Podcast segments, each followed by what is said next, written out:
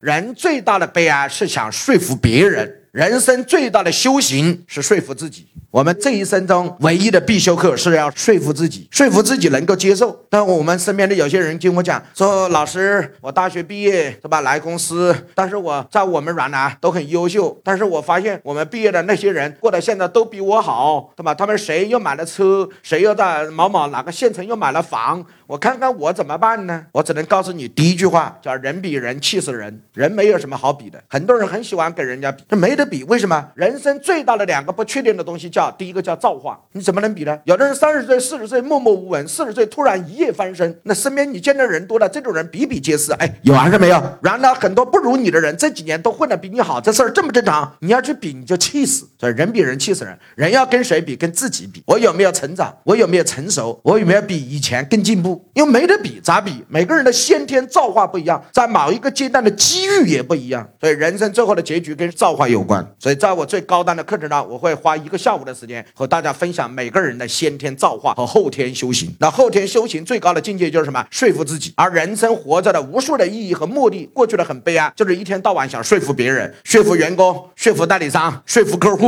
说服合作商，都是说服别人，但从来没有一个人学会说服自己、臣服自己。